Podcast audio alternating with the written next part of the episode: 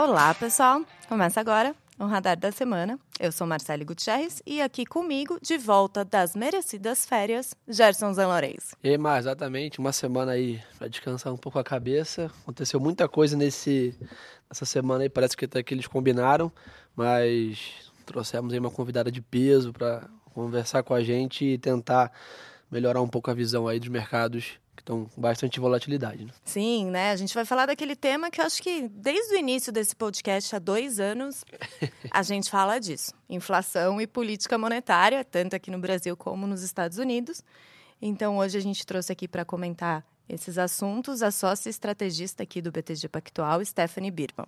Marcele, Jetson, super obrigada. Eu gosto muito de vir aqui, principalmente nessas semanas agitadas que o Gerson comentou. Então vamos, vamos conversar aí sobre esses temas. Então vamos lá. Bom, para contextualizar aí na semana, aqui no, no Brasil saiu o IPCA de março, que avançou 0,71% contra fevereiro, abaixo do esperado pelo mercado, que era de 0,77%. E em 12 meses o IPCA ficou em 4,65%, ante uma estimativa de 4,70%. E na quarta-feira saiu a inflação ao consumidor dos Estados Unidos, o CPI, que ficou em 0,05% na comparação mensal, contra uma projeção de 0,2%. Então, antes de partir ali para o detalhamento dos dados de inflação, eu gostaria de entender com vocês qual que foi a sinalização aí que o, que o mercado entendeu, né? Porque a gente viu que no Brasil bolsa subindo, dólar caindo, nos Estados Unidos a gente também viu um movimento. A sinalização que foi vista aí de que o ciclo de corte de juros pode começar a cair aqui no Brasil e também lá fora? Eu acho que na inflação aqui no Brasil, é, a gente teve uma inflação mais baixa, acho que o mercado está muito sensível à inflação e também a dados de atividade econômica, porque, de maneira geral, a gente vê as capas dos jornais, a gente vê não só os políticos, mas pessoas do, do setor produtivo falando, poxa, o juros está muito alto, está em 13,75, então, quando sai um número de inflação que é um pouco menor, mesmo que quando a gente olha a abertura, a gente vê que foi uma surpresa para baixo, mas muito concentrada em alimentos, em natura, que é muito volátil. Então, assim, assim, a parte estrutural da inflação, ela ainda continua é, contribuindo para uma inflação mais alta. A gente tem um número para a inflação desse ano de 6,5%. Então, ainda é uma inflação alta se a gente pensar que a meta é 3%. É, para o ano de 2024, a gente também tem uma inflação ali até acima de 5%. Então, assim, de maneira geral, a gente não vê uma mudança estrutural, honestamente, na inflação, mas o mercado está sensível a isso, porque, de fato, é, a gente está numa fase do ciclo econômico em que a gente está naquele processo de desaceleração. Então, os indicadores são mais baixos, a gente vê os indicadores de crédito também desacelerando bastante, colocando riscos para baixo na atividade econômica. Então, eu acho que tem ali uma, uma uma, não uma ansiedade, né, mas uma busca, enfim, por essa questão do corte de juros. Honestamente, é, como as expectativas de inflação estão muito altas aqui no Brasil, subiram bastante, estão aí ancoradas, vamos dizer assim, num, em torno de 4% e a meta é 3%, qual que é a nossa avaliação? Olha, vai demorar um pouco mais para esse ciclo de corte começar. A nossa avaliação é que é muito difícil o Banco Central iniciar um ciclo de corte de juros antes de agosto. Porque o mercado já precifica uma boa chance de corte já em junho. Né? mercado, né? como sempre, mais otimista do que. Mais otimista. Só para a gente lembrar, até agosto a gente tem a reunião de maio, que é assim, muito improvável que corte. Junho, a nossa avaliação é que não deve cortar. Por quê? Olha, o Banco Central, como é que ele toma ali a sua decisão? Ele olha basicamente, o Roberto Campos tem defendido isso, ele olha no fundo a projeção dele de inflação. E a projeção de inflação para o ano de 2024, que hoje ainda é o horizonte relevante, está muito acima da meta na projeção do Banco Central. E lá, minha avaliação, eu não acho que vai acontecer alguma coisa muito diferente, vamos dizer assim, até a reunião de junho para mudar essa projeção. A gente provavelmente vai ver dados de atividades mais fracos? Sim, mas não a ponto de alterar muito essa projeção de inflação. Para alterar, o que, que a gente deveria, teria que ver? A gente deveria ver uma queda nas expectativas de inflação, principalmente mais longas. Se isso acontecesse, a gente poderia de fato ver o corte. Mas não parece provável. Roberto Campos Neto comentou isso ontem, né? Que ele recebeu bem, óbvio, a inflação mais amena, mas que obviamente os dados que ele olha são de longo prazo, né? Ele até falou, olha, é um número, não dá para a gente reagir, a gente olha para as projeções, para as expectativas, tal. A história fiscal, ele mesmo reconheceu, olha, foi importante o novo arcabouço, reduziu os riscos fiscais, isso obviamente tem um impacto, mas ali, olhando na decisão do Banco Central, para a projeção dele, para afetar a projeção dele, precisa mexer ou nas expectativas ou na atividade econômica. O câmbio, obviamente, ajuda, a gente está vendo uma apreciação, então, sem dúvida, isso ajuda, mas ainda não acho, como eu falei, suficiente para mudar muito esse caso até junho. A partir de agosto, eu acho que muda um pouco, por quê? Porque a partir de agosto, o Banco Central vai começar a olhar para as projeções, etc., do ano de 2025, né? Porque à medida que o tempo vai passando, ele vai, obviamente, olhando um horizonte um pouco mais é, longo. E aí, para 2025, se a gente olhar hoje as projeções do Banco Central, por exemplo, num cenário em que a taxa Selic fique em 13,75, essa projeção o Banco Central não atualizou, mas provavelmente ela está ali em 2,5%, ela está abaixo da meta. É, no cenário que o Banco Central aí divulga, divulgou no relatório de inflação, que é cortando a Selic para 10, é, em torno de 10% em 2024, a projeção está em 3,2%, um pouco acima da meta. Então, o que, que, que, que a gente pode tirar de conclusão desses números? Que, olha, tem espaço sim para o Banco Central, a partir de agosto, iniciar um ciclo de corte de juros que vai ser menos agressivo do que levar a taxa para 10% em 2024. É, mas, mas tem esse espaço. Então, na nossa avaliação, tem uma. O Banco Central pode começar esse ciclo mais moderado, com cortes de 25 pontos base, entendeu? Um ciclo que ele vai ser mais moderado do que está precificado, mas vai ter essa vamos dizer assim, esse momento que ele vai cortar com alguma credibilidade, porque os modelos vão estar, tá, vamos dizer assim, mostrando que ele pode cortar. Então, acho que isso é muito importante. Se ele corta em junho, se não tem nada muito diferente, ele não vai ter esse respaldo das projeções. A partir de agosto, ele já tem. Então, a nossa avaliação é que para o segundo semestre, cortes moderados, como eu falei, num ritmo de 25 pontos base, até de fato a gente vê uma consolidação melhor nessa questão da inflação. Eu acho, você levantou um ponto bom. Muita gente pergunta para lá no Morning Call, os nossos clientes, essa história de corte de juros, né? Como se fosse simples quanto corta que a bolsa sobe, a atividade aquece e etc. E quão, o quão é importante realmente que esse corte esteja atrelado né, quase que umbilical ali com a melhora nas projeções, senão é, o, o, o, efeito é até o contrário, né? Você fazer um corte de juros sem fundamentos, o mercado vai ficar pior, né? O, o empresário, né, a geração de atividade, de emprego, vai ter um efeito reverso, né? As então, inflações implícitas, é por isso. exemplo, que vem caindo, podem voltar a subir. Então é muito importante. A gente pode ter um prêmio inflacionário maior e a gente até vê a taxa curta um pouco mais baixa, mas eventualmente a taxa média e longa mais alta. Então esse tipo de coisa a gente tem que levar em consideração. A gente sempre fala muito, né? O, na parte da bolsa, principalmente, né? A taxa de juros que é utilizada para fazer os valuations não é a Selic, né? A taxa de longo prazo. Então, se não tiver se a gente tiver a Selic a 5 e a curva longa a 14, vai continuar sendo terrível para os valuations, né? Exatamente. Então, assim, se a gente lembrar, o Ilan, lá em 2017, ele iniciou um ciclo de corte de juros também bem moderado. Sim, são momentos muito diferentes, as projeções de inflação, a gente tem uma desancoragem. Eu acho que agora é mais difícil. Assim, se você me perguntar qual que é o risco desse início de corte em agosto, é para que seja em junho ou setembro, outubro? Eu acho que é mais para setembro, outubro. De novo, a gente vai ver uma desaceleração da atividade? Sim, a gente está num momento de contra contração do crédito e isso vai ter um impacto é, no crescimento econômico. Mas como as, as inflações elas estão desancoradas, tem uma discussão de mudança da meta, etc. Tem alguns pontos, tem algumas incertezas ainda. Então, eu acho que o Banco Central ele tem que é, ser cauteloso, porque olha, quanto mais cauteloso ele for agora, ele vai abrir mais espaço para cortar mais os juros lá na frente, que foi uhum. um pouco do que o Willan fez. Então, eu acho importante agora ele estar tá com essa mensagem realmente de é, foco na meta de inflação, etc., para depois ele conseguir um pouco mais dessa credibilidade, etc., e aí conseguir cortar é, com respaldo realmente dos, dos números. E você acha também que pode ter aí uma cautela, esperar o arcabouço fiscal andar no Congresso também, porque ele foi apresentado, mas ele ainda tem que passar pelo Congresso. Será que o Banco Central também pode estar esperando isso? Eu acho, honestamente, que não. Vamos pensar o seguinte: como que o fiscal, né, essa questão do fiscal afeta o Banco Central? Então, só se tiver uma apreciação muito grande do câmbio ou uma queda nas projeções de inflação. Até agora não aconteceu isso. Pode ser que aconteça para frente? Pode ser. É, mas o que, que eu acho que é a história? Eles apresentaram um arcabouço. O que, que eu acho que tem sido importante? Olha, vai ser um ajuste, é, um ajuste fiscal é, lento, porque é também isso que, de certa maneira, a sociedade quer. A sociedade, se a gente colocar para votar no Congresso cortes de gastos obrigatórios, etc., a gente já viu no passado que foi difícil. É, tirar isenções também é difícil. Assim, o ajuste, é, ele é lento por conta disso. Assim, não há, parece um, um, vamos dizer assim, um entendimento né, na sociedade que você precisa de um ajuste rápido ou um pouco mais rápido, que era, por exemplo, o caso do teto de gastos.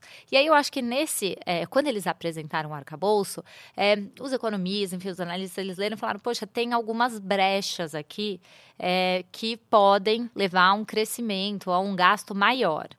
E eu acho que nessas últimas, nos últimos 10 dias, o governo tem tentado endereçar essas brechas. A gente não viu ainda o texto final, mas no sentido de fechar as brechas. Ou seja, de entregar é, realmente, ou de mostrar uma intenção que quer um ajuste fiscal, vamos dizer assim, o melhor possível, dada as limitações. Então, acho que esses pontos positivos, eles já aconteceram. A dúvida que fica, como você colocou, é que para esse ajuste fiscal acontecer, ou seja, para o governo entregar as metas de superávit, que é de 0% é, para o ano que vem, depois de meio e mais 1%, ele precisa de um crescimento das receitas. E esse crescimento vai vir é, via aprovação do Congresso.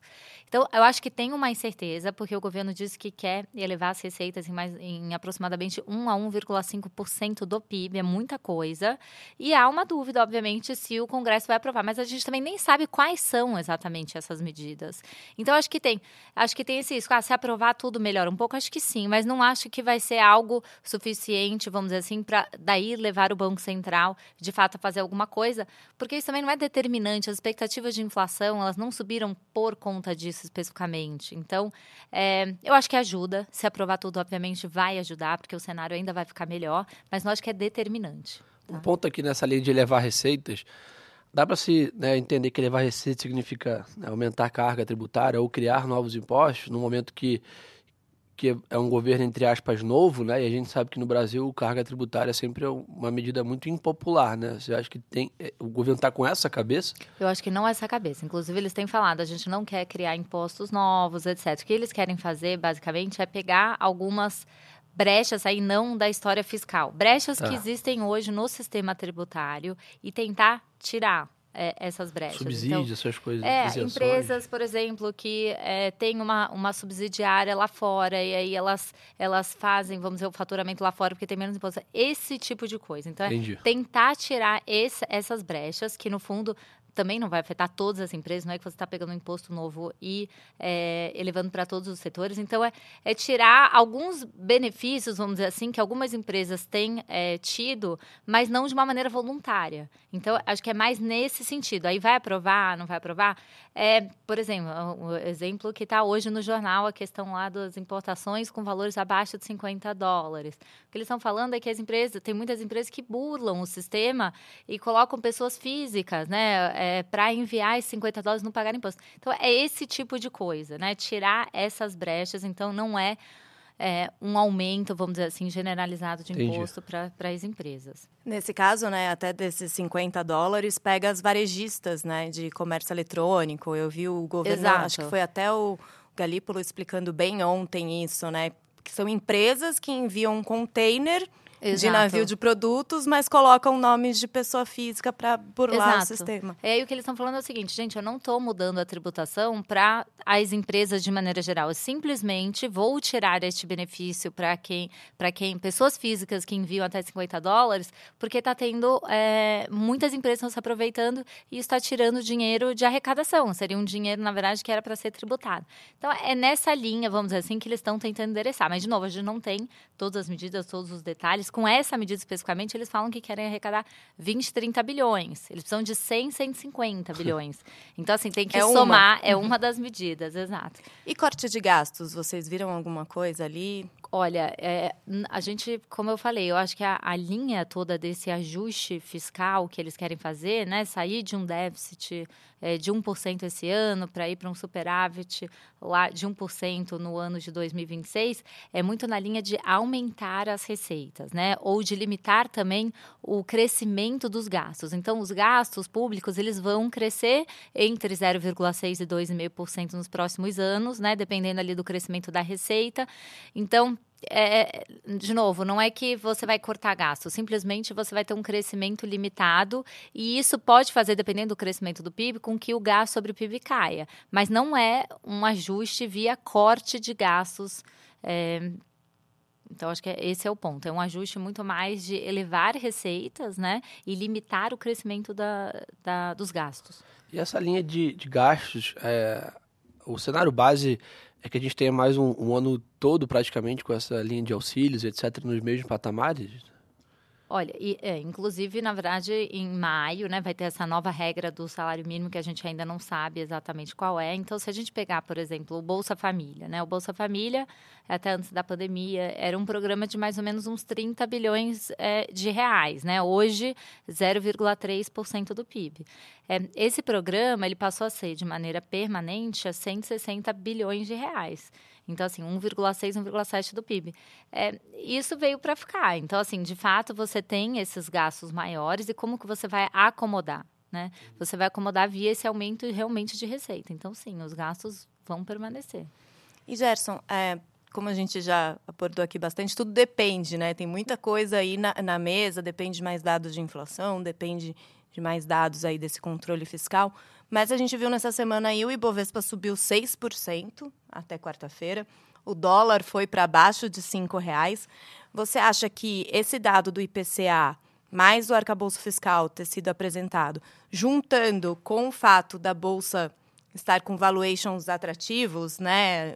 Peguei até um dado aqui do research que o preço lucro, é, incluindo Petrobras e Vale, as ações brasileiras negociam a 6,4 vezes o preço-lucro projetado em 12 meses, que é abaixo da média histórica de 11 vezes.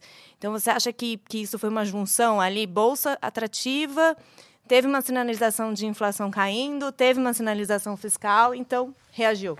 Acho que teve alguma uma combinação de fatores. Um, primeiro que o técnico, né, como a gente fala, está muito leve. Né? Então, a posição do, dos grandes investidores, né, os fundos e, e etc., está bem leve versus a média histórica. Então, tem bastante espaço ali para essa, essa alocação. E uma coisa que, que a gente estava discutindo é um pouco isso. Quando o mercado está tão né, tenso ou tão pessimista que qualquer melhora né, de percepção de risco acaba trigando ali uma, uma realocação. Outro ponto importante é o mercado anda mais líquido. Né?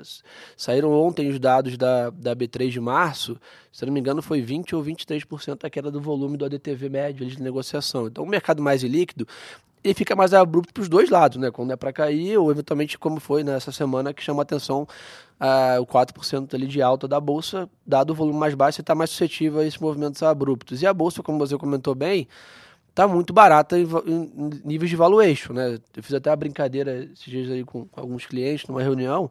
Se a gente tivesse uma pessoa que está em coma uns 3, 4 anos, acordasse hoje, não fosse ler nenhum jornal e olhasse os valuations da bolsa, o cara ia comprar tudo que ele tem de ações historicamente, nesses patamares, quem fez alocação de risco no longo prazo ganhou muito dinheiro. Só que aí, obviamente, a gente tem todos os pontos que a gente está comentando aqui que levam em consideração. Então, acho que é, a gente caminhando para um cenário de aprovação do arcabouço lá fora, né, ali talvez a partir da reunião de maio, tendo um pouco mais de visibilidade da política monetária americana, etc., a gente está mais suscetível a ter dias de performance como a de ontem.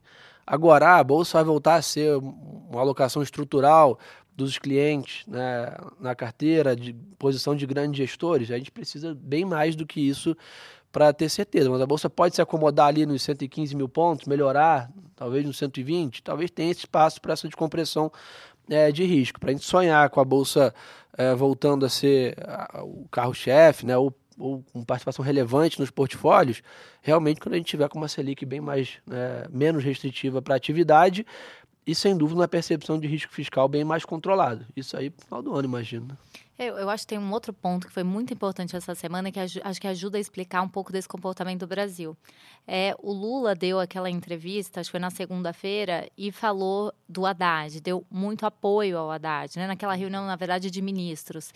E ele defendeu e disse que, na verdade, ele queria vir a público fazer é, uma, uma defesa dele, do plano dele, etc. Então, eu acho que isso foi muito importante, porque se a gente pegar a incerteza que teve no Brasil com relação ao fiscal, fiscal com relação ao governo, etc., desde a eleição, foi muito em função de que ah, o ministro Haddad é um ministro fraco, etc., etc. E quando vem o presidente da República e faz uma defesa específica desse ministro, né? Então, eu achei que aquilo foi muito importante. Esse fortalecimento do Haddad com o envio do arcabouço, com a sinalização do Haddad e sua equipe de que querem fechar essas brechas que eu falei, é, as brechas que eu digo do próprio arcabouço, né, para tentar realmente entregar uma melhora das contas públicas. Então, eu acho que essa intenção é uma mudança. Então, eu acho que essa mudança foi muito importante, né? Essa, a visão, na verdade, as falas do presidente Lula, na verdade, eram vistas como alguns como um motivo de pessimismo em relação ao Brasil. E quando ele vem e tira isso, eu acho que deixa o caminho aberto, vamos dizer assim, para melhor. Então, eu acho que esse foi o principal, né, junto com a inflação, claro. Mas teve um outro ponto que o Gerson comentou. É, mal ou bem, nos Estados Unidos, a gente está próximo do fim do ciclo de alta. A gente comentava sobre isso num podcast ali no início de fevereiro ou fim de janeiro, é, que a gente estava muito próximo desse cenário. Depois a gente viu um payroll mais forte, etc. Foi desviou um pouco do caminho, mas acho que a gente está num momento melhor para término do ciclo do que a gente estava lá em janeiro. Por quê? Porque hoje os dados americanos, se a gente olhar de maneira geral, a gente vê uma tendência de, melhor, de melhora, que eu digo assim, ou de desaceleração da atividade econômica ou melhora da inflação. O CPI, né, a inflação americana que saiu essa semana, ela mostrou medidas alternativas de, de núcleo que foram os menores níveis, de, uma delas, menor nível, desde março de 2021 e a outra desde agosto de 2021. E isso a gente não, não conseguiu, né, vamos dizer assim, nem no final do ano passado, quando a gente viu alguns dados de inflação um pouco mais baixos. Se a gente olhar o dado da inflação americana, ele vem em linha com o esperado. Mas quando a gente olha essas medidas estruturais de inflação, elas melhoraram de maneira significativa. É, e a gente gente também viu uma queda, por exemplo, do, dos, da, da inflação de aluguéis, que pesa muito na inflação americana e que é muito inercial. Então, isso indica que os próximos números de inflação também devem ser benignos. É a primeira vez que a gente está vendo isso, como eu falei, desde em dois, três anos. Quando a gente olha para o mercado de trabalho, a gente vê que foi a menor criação de vagas no setor privado também desde dezembro de 2020. É a menor abertura de vagas em dois, três anos anos. Então, de maneira geral, a gente está vendo alguma desaceleração. É tudo muito gradual, a gente nem espera uma, uma desaceleração forte nem nada disso, mas eu acho que isso dá um conforto para o Fed, que tem também a preocupação com a questão do crédito, porque de fato o crédito vai desacelerar mais na economia americana. A gente está vendo os indicadores. Os bancos, é, principalmente os bancos pequenos, que precisaram pegar é, linhas de liquidez no Fed, eles não estão pegando mais medidas, né, ou mais linhas. Isso até está reduzindo um pouquinho na margem. Mas ainda é muito dinheiro. Eles precisaram de 300 bilhões é, de dólares né, em linhas de liquidez. E isso não vai sumir de uma hora para outra. A gente não acredita numa crise bancária área que vai realmente é, se intensificar daqui não é nosso cenário básico, mas o que aconteceu até o momento, é, essa perda de depósitos dos bancos, principalmente os bancos pequenos, vai fazer com que o crédito se contraia. Os balanços, não tem jeito, os bancos vão ter que contrair é, os balanços. Então, eu acho que o Fed tem essa preocupação alinhado aos dados que eles estão vendo já nesse momento de alguma desaceleração. E isso, alguns desses dados, eles aconteceram muito antes dessa história da crise bancária, né? São dados, no fundo, que a gente está conhecendo agora, mas que foram coletados antes. Então, acho que esse conjunto de informação vai deixar o Fed muito tranquilo para subir na reunião de maio e depois é, pausar, né? Ou seja, não ter mais alta de juros e manter essa taxa aí por algum tempo. Mas só uma coisa, essa mensagem de parar o, a alta, eu acho que é uma mensagem muito importante para o Brasil, para os países é, emergentes. Isso é bom para os ativos de risco, porque se não tem crise bancária, mas também não tem alta de juros, a combinação é uma combinação muito positiva. É quando o mercado está precificando, né? Acho que fica mais fácil atualizar os modelos quando você tem uma taxa. Beleza, taxa terminal é essa aqui Então agora a partir daqui o que eu vou tomar de risco, que eu não vou, o que, que eu vou. Se tira uma incerteza. Então o que a gente tem falado um pouco do Brasil. Tem tanta incerteza na mesa que às vezes você tira uma que seja, já cria algum certo né, ânimo aqui do, do, dos mercados. E outro ponto também que tem ajudado na margem a gente é essa retomada de China, né? Que apesar de vira e mexe dar algum, algum misleading ali nos, nos dados, é, até até comentando no Morning Call hoje lá com, com o Léo Paiva, mal ou bem, né? No, no resumo da obra tem vindo mais notícias positivas do que negativas dessa reabertura e tal, né? Sem dúvida. A China vai crescer 5,6%, 5,7% esse ano. Que é muita coisa, né? É, é, um crescimento muito forte, muito acima do que a gente viu no ano passado, em torno de 3%. Então, assim, acho que a China é um fator positivo. E aí, se a gente pensar, por exemplo, em moedas até, né? A China, por exemplo, esse crescimento da China é super importante para a Europa, que é um país exportador. Então, na nossa avaliação, a gente acredita, por exemplo, o Fed vai parar de subir, a Europa deve subir mais três, quatro vezes. É, não está isso precificado então, a gente ainda vê um, uma vamos dizer assim, um espaço para o euro apreciar. Se o euro aprecia, né, de maneira geral, esse enfraquecimento do dólar também ajuda o real. Então, acho que é, o diferencial de juros, o Brasil também, não, a nossa avaliação não vai cortar tão cedo, né? A partir de agosto é que ele começa a cortar. Então, isso também, de alguma maneira, ajuda é, a taxa de câmbio aqui, né? Você continuar Sim. com esse carrego de 13,75%. Então, eu acho que esse mundo, a gente tem um mundo, vamos dizer assim, que é bom para risco. É, eu só não acho que ele é aquele cenário bom... É, vamos dizer assim, acho que a única coisa que a gente tem que ter em mente é que mal bem a taxa americana é 5%.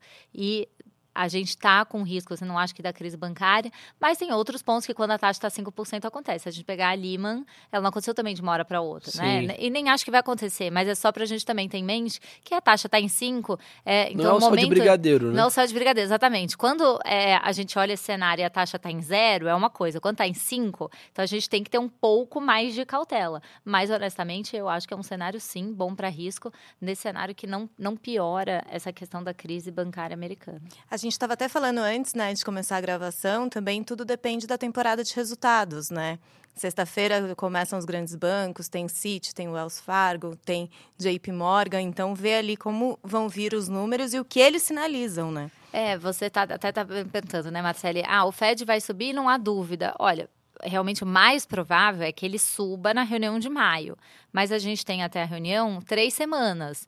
Não vai sair mais nenhum dado muito relevante. Tem vendas no varejo que devem ser fracos, mas os principais dados, que são os dados do mercado de trabalho da inflação, já saíram. Então, eles sugerem alta de juros na reunião de maio.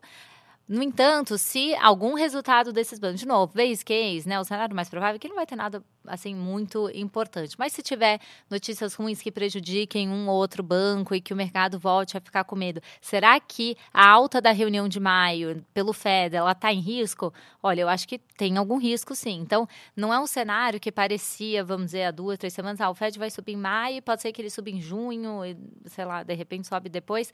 Não, é um cenário que ele sobe no máximo mais uma. Se tiver algum evento muito importante até lá, pode ser que ele não suba. De novo, não é o cenário mais provável tá? É, e falando de câmbio, você falou um pouquinho ali do, do dólar, da apreciação do real. Você acha que esse patamar agora, que o dólar foi para abaixo de cinco reais, é sustentável? Foi uma coisa mais momentânea?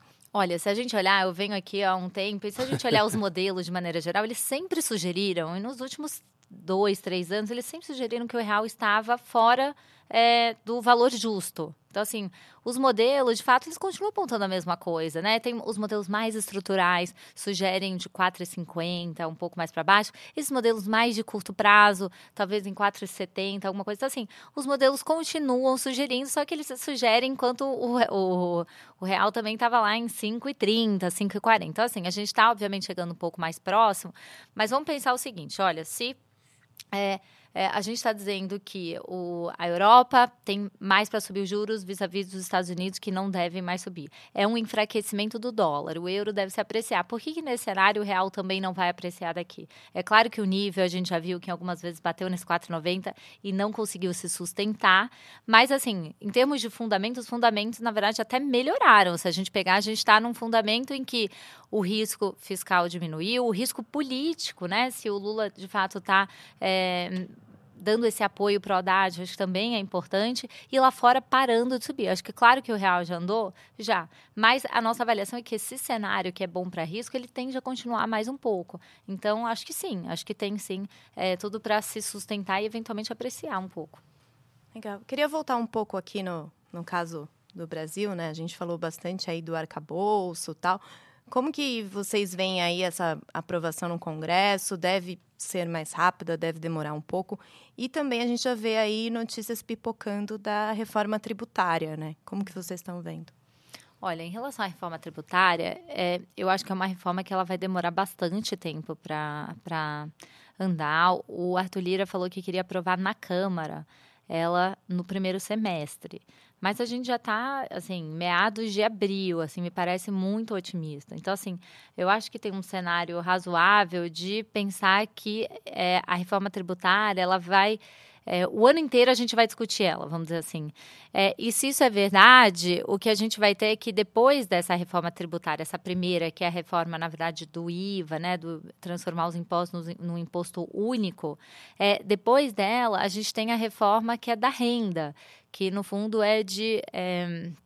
Tentar, no fundo, elevar também a arrecadação, colocar uma faixa, a gente não sabe, né, quais são os detalhes, mas ó, colocando algumas, é, algumas, alguns fatores aí que poderiam vir, aumentar, é, colocar uma faixa adicional do imposto de renda, tributar lucros de dividendos, etc. E isso, por exemplo, na questão do imposto de renda, tem o princípio de anualidade. Então, será que eles vão conseguir aprovar a reforma do imposto único para depois conseguir aprovar a reforma da renda? Assim, parece um cenário bem desafiador para conseguir aprovar essas duas duas reformas, por exemplo, esse ano.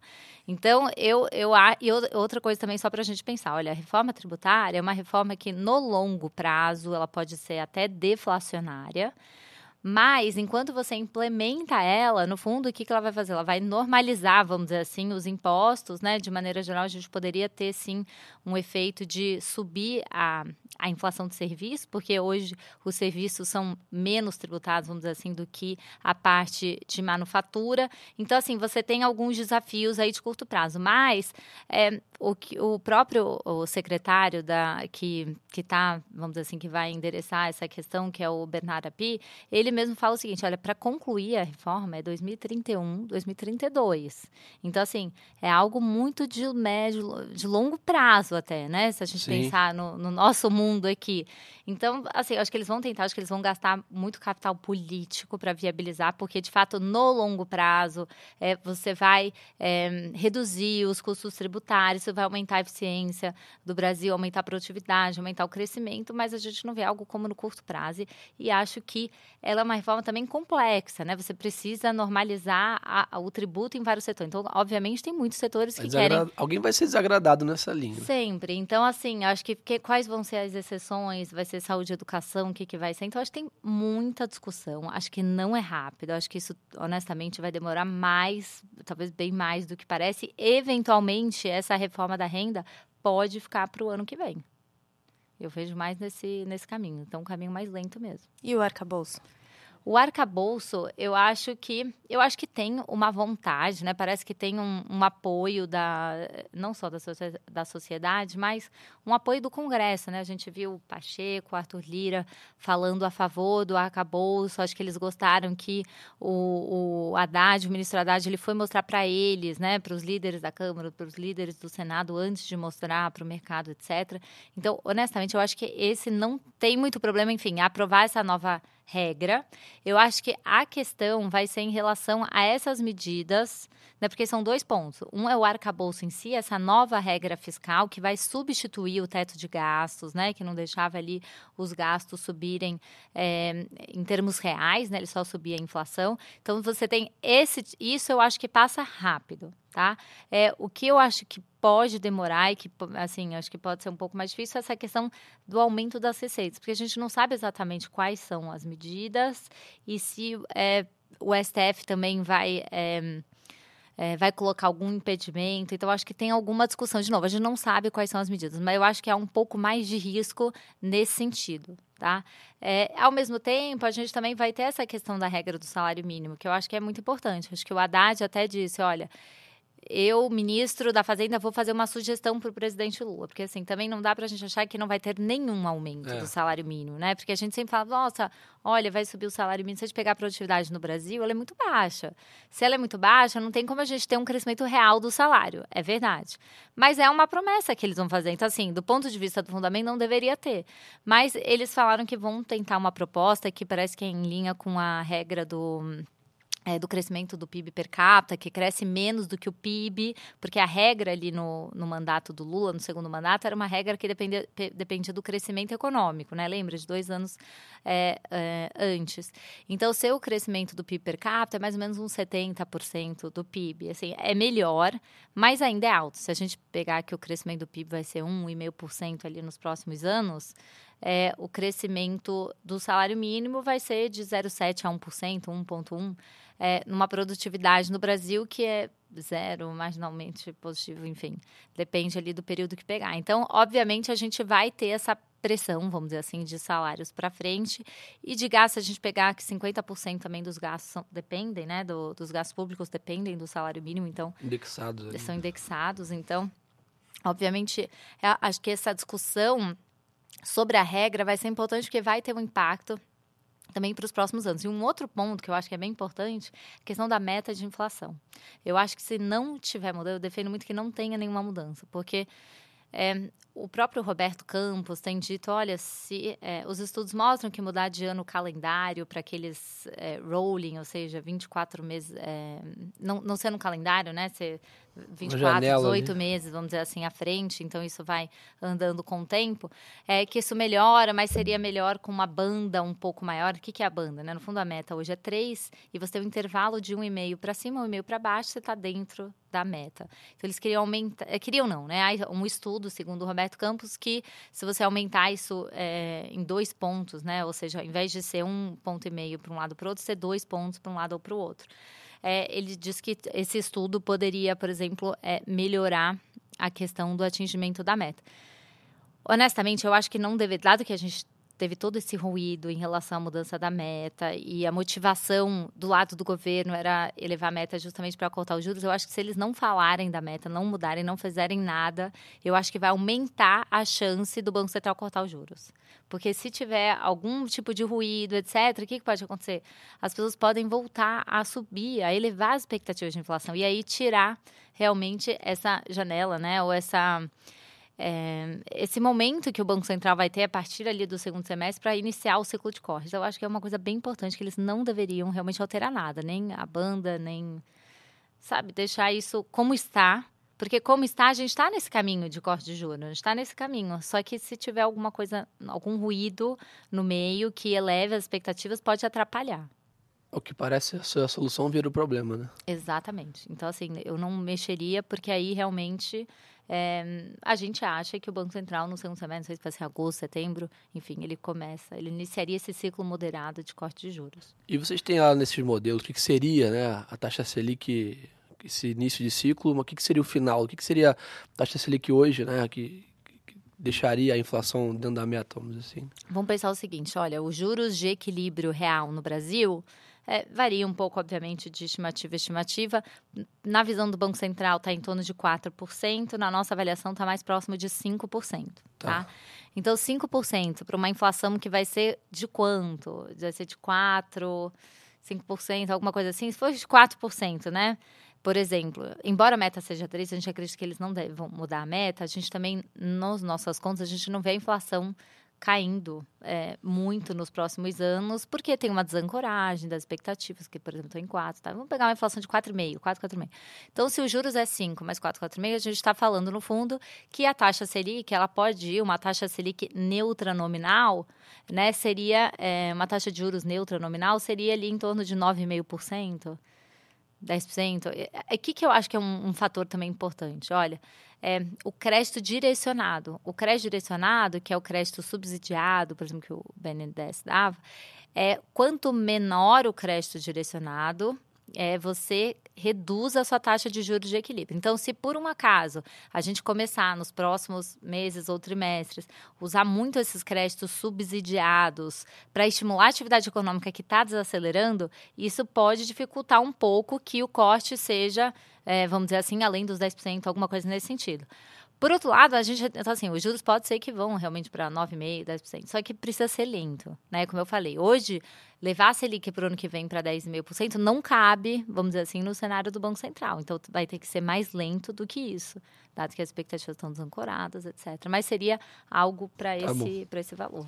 E tá. aquele cenário que a gente viu do Selic a 2% no curto prazo, médio prazo, distante? Distante, até porque, assim, o 2% foi... É, talvez é, é difícil falar exagerado para o momento, mas ninguém achava que o PIB se recuperaria tão forte, que teria tantos estímulos, os estímulos teriam tanto realmente impacto na atividade econômica, mas também foi para um momento ali de pandemia, né? Quantas vezes vai acontecer uma pandemia que é, o PIB colapsa em um trimestre. Você fecha tudo, é, é, guerra, né? São situações de guerra. Então, assim, a gente primeiro não, assim, né? Não é o cenário de ninguém que a gente vai voltar para lá, né? Então, a gente vai voltar de novo. Se a gente for para um juro de um dígito, já vai ser muito positivo.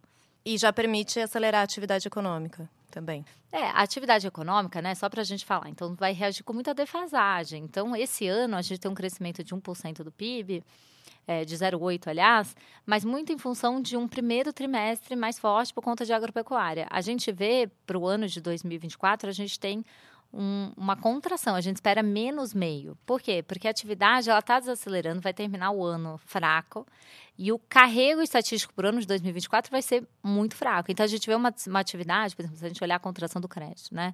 A gente espera aí mais uns 10% de, contra, de concessão, de contração de concessão é, de crédito livre. Então, isso vai impactar a atividade econômica e vai levar o PIB do ano que vem para algo na nossa avaliação negativa. Então, assim, a gente está ainda num cenário. Então, a aceleração vai demorar. Esse ciclo de corte de lembra, a gente agora está começando a desacelerar o PIB de um ciclo de alta de juros que começou em março de 2021.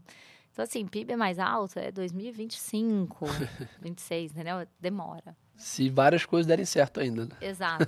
Tudo depende. É. Bom, acho que é isso.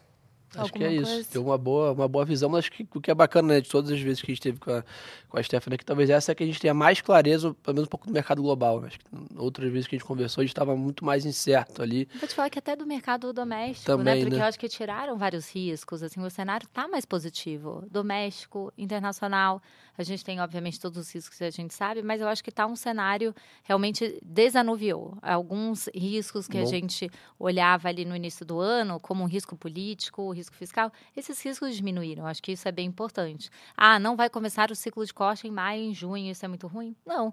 É, a gente teve isso, isso tudo é em função de uma desancoragem que aconteceu ali é, de uma maneira mais intensa, vamos dizer assim, no início do ano. É, agora a gente está dirimindo, vamos dizer assim, um pouco desses riscos, mas é, eu acho que está um cenário positivo. Legal, show. E nos próximos dias aí, Stephanie, alguma coisa para a gente super observar? Eu acho que, como você falou, esse resultados dos bancos, mais porque, assim, temos de dados muito relevantes, os dados já passaram, então vamos ver esses resultados. Eu acho que até a reunião do FED, que é ali no dia 3 de maio, eu acho que esses resultados vão ser bem importantes. E depois olhar um pouco da atividade é, é, nos Estados Unidos, tem aqueles indicadores regionais para saber se a gente está desacelerando ainda mais ou não. Então, acho que esse é um ponto para a gente observar. E aqui no Brasil é o envio do texto, de fato, do arcabouço e, e entender quais são essas medidas para elevarem a receita, para a gente ver a viabilidade. Né? Acho que, o, como eu falei, o arcabouço vai ser aprovado, sim, mas e a viabilidade desse aumento das receitas? Eu acho que esse, esses dois pontos vão ser aí bem importantes. Boa, legal. E tem que acompanhar o Morning Call também, né? É verdade, para saber o que acontece ali no dia a dia. Bom, muito obrigada, Stephanie. Super obrigada, gente. Obrigado, foi ótima aula aí. Bom, é isso, gente. Lembrando, toda quinta-feira, fim do dia, Radar da Semana no ar. Eu e o Gerson, a gente traz aqui os especialistas do BTG para detalhar tudo o que aconteceu. Valeu, pessoal. Até a próxima. Até a semana que vem.